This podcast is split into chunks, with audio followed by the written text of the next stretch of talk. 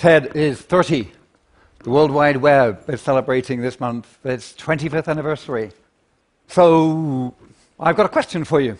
Let's talk about the, uh, the, the, journey, mainly about, about the future. Let's talk about the state. Let's talk about what sort of a web we want. So 25 years ago, then, I was working at CERN. I got permission in the end, uh, after about a year, to basically do it as a side project. I uh, wrote the code. Uh, I was at first, I suppose, the first user. There was a lot of uh, con- uh, concern that uh, people didn't want to pick it up because it would be too complicated. A lot of persuasion, a lot of wonderful collaboration with other people, and bit by bit, it worked. It took off. It was pretty cool. And in fact, a few years later, in 2000, 5% of the world population were using the World Wide Web. 2007, seven years later, 17%. So 2008, we formed the World Wide Web Foundation, partly to look at that and wor- uh, worry about that figure. And now here we are, 2014, and 40% of the world are using the World Wide Web. Obviously, it's in, uh, and counting. Obviously, it's increasing. I want you to think about both sides of that. Okay, obviously, to anybody here at TED, uh, the first question you ask is, what can we do to get the, first, the other 60% on board as quickly as possible? Lots of important things. Obviously, it's going to be around mobile, but also I want you to think about the 40%. Because if you're sitting there yourself, sort of uh, with a web-enabled life, you don't remember things anymore, you just look them up, uh, then uh, you may feel that uh, it's been a success and you can, we can all sit back. But in fact, yeah, it's been a success. There's lots of things. There's Khan Academy for crying out loud. There's Wikipedia. Uh, there's a huge number of free ebooks that you can read online. Lots of wonderful things for education. Things in many areas. Online commerce has, in some cases, completely turned upside down the way commerce works altogether, made types of commerce available which weren't available at all before. Uh, on a commerce has been sort of almost universally affected. Uh, government, not universally affected, but very affected. And in a, in a good day, lots of open data, uh, lots of e government. So, lots of things which, you, which, which, are visible happening on the web. Also, lots of things which are less visible. Uh, the healthcare, late at night, when they're worried about what sort of cancer somebody they care about might have. When they just talk over, uh, across the internet to somebody uh, who they care about very much in another country. Uh, those sorts of things are, uh, are not even, they're not out there, and in fact, they require a certain amount of privacy.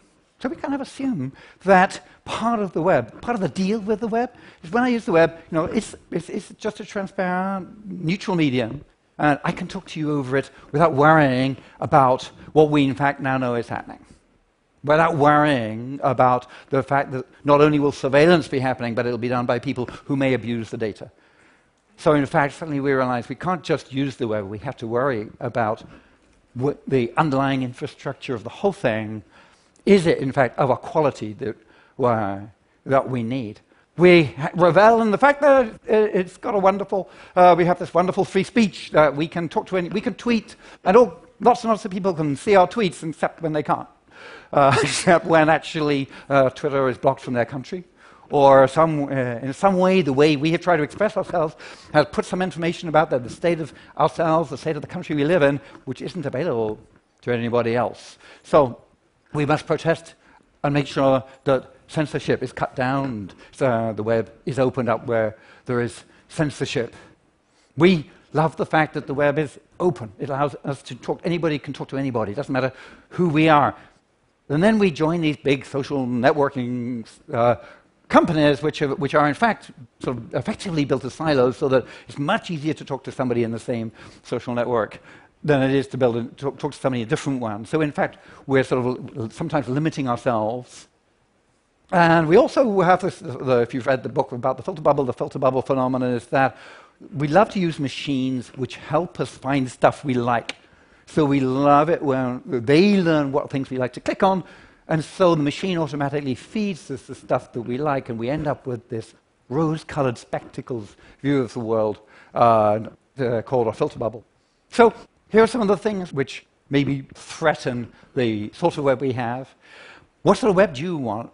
I want one which is not fragmented into lots of pieces, as some countries have been uh, suggesting they should do in reaction to the recent surveillance.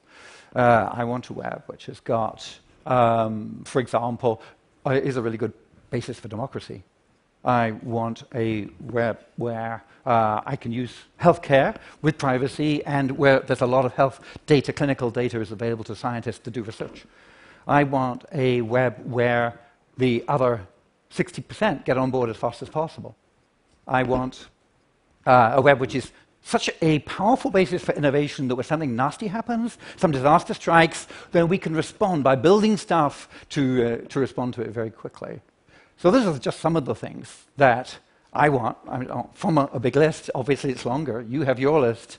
I want us to use this 25th anniversary to think about what sort of a web we want. You can go to web at 25.org and find some links. There are lots of sites where people have started to put together a Magna Carta, a Bill of Rights for the web. How about we do that? How about we decide these are, in a way, becoming fundamental rights, the right to communicate with whom I want. What would be on your list for that Magna Carta? Let's crowdsource a Magna Carta for the web. Let's do that this year. Let's use the energy from the 25th anniversary to crowdsource a Magna Carta for the web. Thank you. And uh, sort of uh, do me a favor. Will you uh, fight for it for me? Okay, thanks.